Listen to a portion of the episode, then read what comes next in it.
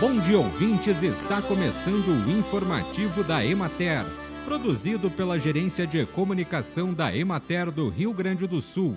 A apresentação é de Matheus de Oliveira, na técnica José Cabral. Na regional da Emater de Bagé, a semana passada apresentou condições climáticas altamente favoráveis para a produção de olerícolas na fronteira oeste. Em São Borja, a oferta de folhosas, brócolis, repolho e cenoura é muito boa. Em Uruguaiana, os produtores aproveitam o clima seco para a realização dos trabalhos de preparo do solo para a implantação das áreas de mandioca. Em São Gabriel, os produtores iniciam o plantio das áreas de abóboras, morangas e mogango. Na região de Juí, houve retomada do crescimento mais acelerado das olerícolas, beneficiadas pela alta insolação e pelas temperaturas mais amenas.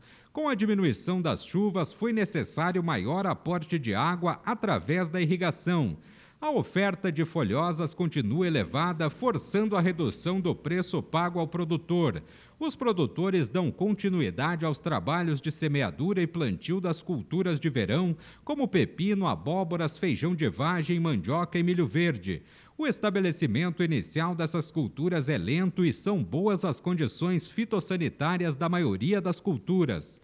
Na região de Santa Rosa, as condições climáticas, com chuvas regulares e calmas e temperaturas amenas, continuaram favorecendo o desenvolvimento das culturas olerícolas implantadas a campo, continuaram o plantio das mudas, a adubação nitrogenada em cobertura, o controle de ervas daninhas e os tratamentos fitossanitários. Os cultivos em estufa seguem com excelente desenvolvimento. Bem, e por hoje é isso, nós vamos ficando por aqui, mas amanhã tem mais informativo da Emater. Um bom dia a todos que nos acompanharam e até lá!